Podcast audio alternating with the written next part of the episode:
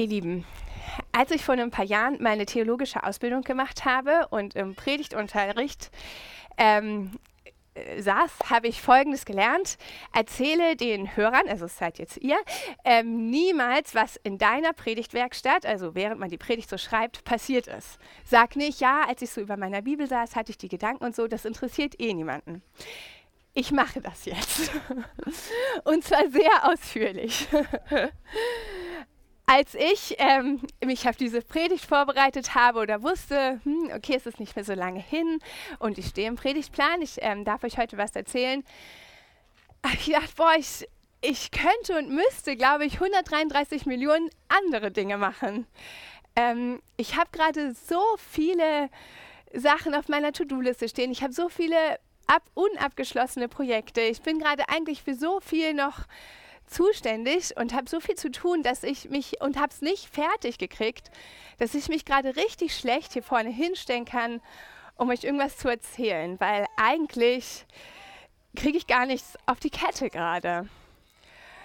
Und ja, bin ich mein Leben so durchgegangen. Also eigentlich, ich habe drei Kinder, ich bin mit den Kindern zu Hause, ich arbeite nicht ähm, müsste man ja eigentlich irgendwie relativ viel Zeit haben, um die Dinge so zu machen. Stimmt nicht ganz. Ich habe einen kleinen Mini-Nebenjob. Mini ich habe vor, also so bis zum Juli, zwei Stunden die Woche Glaubenskurse gegeben.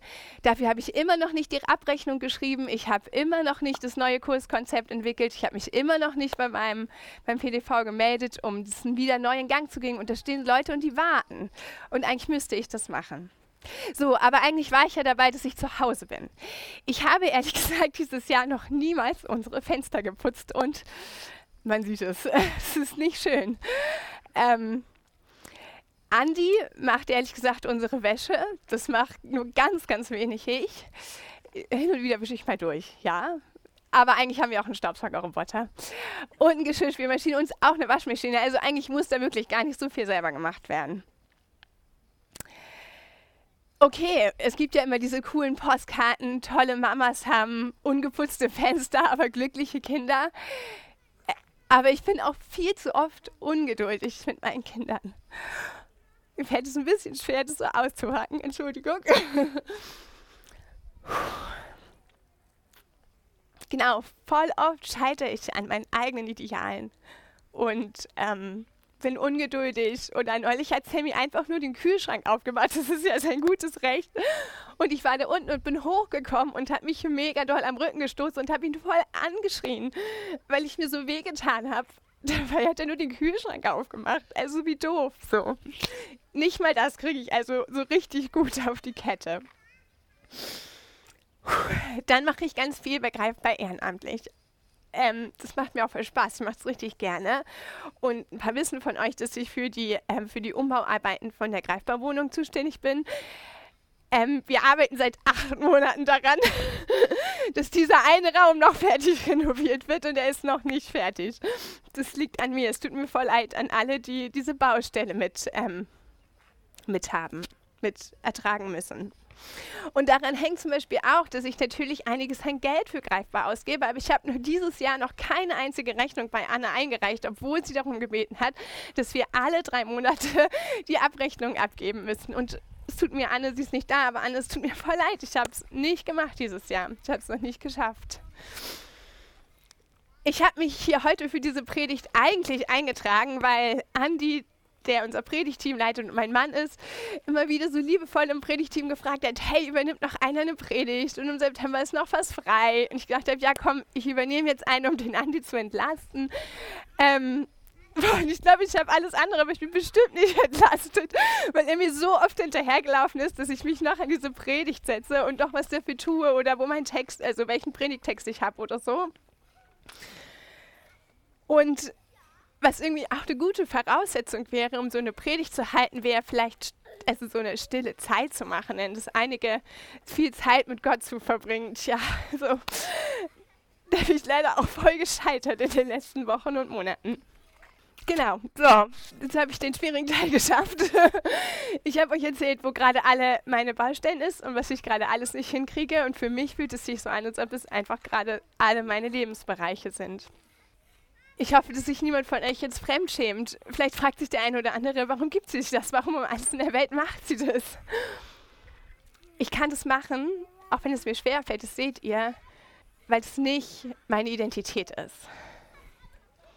Ich bin nicht, was ich leiste, sondern es kommt auf was anderes an. Es kommt auf ihn an. Ich kann mich trotzdem hier vorne hinstellen, weil es nicht darum geht, was ich alles Tolles schaffe oder dass ich in irgendwas ein tolles Vorbild wäre. Das bin ich nicht, sondern es geht darum, was er getan hat. Dass er uns liebt, dass er voller Gnade uns all unsere Fehler vergibt und all das ähm, uns annimmt, auch wenn wir eine ganze Menge nicht auf die Kette kriegen. Es geht um ihn. Und dazu möchte ich euch ein bisschen was aus, aus der Bibel vorlesen. Ein paar Verse, wo das drin steht. In Galater steht zum Beispiel, deshalb lebe ich also nicht mehr selbst, sondern Christus lebt in mir. Das ist meine Identität. Jesus lebt in mir. Im Kolosserbrief steht, Jesus Christus hat uns von der Macht der Finsternis gerettet und der Herrschaft seines geliebten Sohnes unterstellt. Der schenkt uns die Erlösung, die Vergebung unserer Sünden. Jesus schenkt uns das. Wir können uns das nicht erarbeiten. Er schenkt uns das. Erlösung, Vergebung.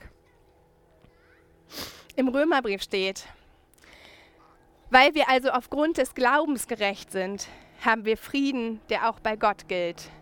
Aufgrund unseres Glaubens, nicht aufgrund geputzter Fenster oder 50 Mal stille Zeit oder was auch immer.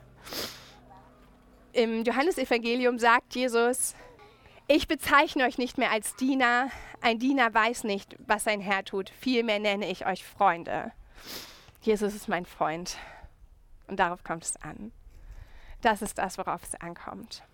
Natürlich weiß ich auch, dass Jesus unsere Baustellen nicht egal sind. Er möchte mit uns an unseren Baustellen arbeiten. Aber das ist eine andere Predigt. Heute möchte ich euch hier vorne zu mir in den Kreis der Gescheiterten einladen. Ich glaube, es ist genug Platz, dass wir alle reinpassen. Ich gehöre hier vorne in diesen Kreis der Gescheiterten. Und wenn ich hier vorne hinkomme zu Jesus, dann geht es nicht um meine Leistung. Und es geht auch nicht darum, dass ich auf die anderen rechts und links von mir gucke. Denn wir kommen hier alle hin als Gescheiterte. Wir haben alle unterschiedliche Baustellen. Ähm, das ist super unterschiedlich, aber wir alle letztlich haben uns das Kreuz nicht verdient. Keiner von uns hat es sich verdient, dass, dass Jesus für ihn gestorben ist. Keiner von uns hat uns seine Gnade oder seine Liebe verdient sondern es ist ein, ein pures Geschenk. Und es macht auch was mit uns, wenn wir uns hier in den Kreis stellen, nebeneinander, wie wir uns einander ansehen. Wenn ich weiß, auch der neben mir, auch ich, wir beide haben uns das nicht verdient, wir beide sind einfach durch Gnade angenommen, macht es was mit uns beiden und es nimmt viele Unterschiede, viele Unterschiede weg. Vielleicht geht es dir ja aber auch so, dass du gerade eine richtig gute Hochphase hast und denkst, ja Mann, ich habe gerade richtig gute Noten, in, auf der Arbeit läuft was weiß ich, meine Fenster sind geputzt. Hey, das ist richtig cool. Mach weiter so. Das ist super. Das ist ja nicht das Ideal, dass man das nicht gebacken kriegt. Und, und denke daran, das Kreuz haben wir uns nicht verdient. Egal wie toll unsere Leistungen sind, das Kreuz haben wir uns nicht verdient sondern es ist pure Liebe, pure Gnade, ein pures Geschenk. Und damit möchte ich euch nicht jetzt, das macht der Andi gleich dann, aber zum Abendmahl hier nach vorne in den Kreis der Gescheiterten einladen.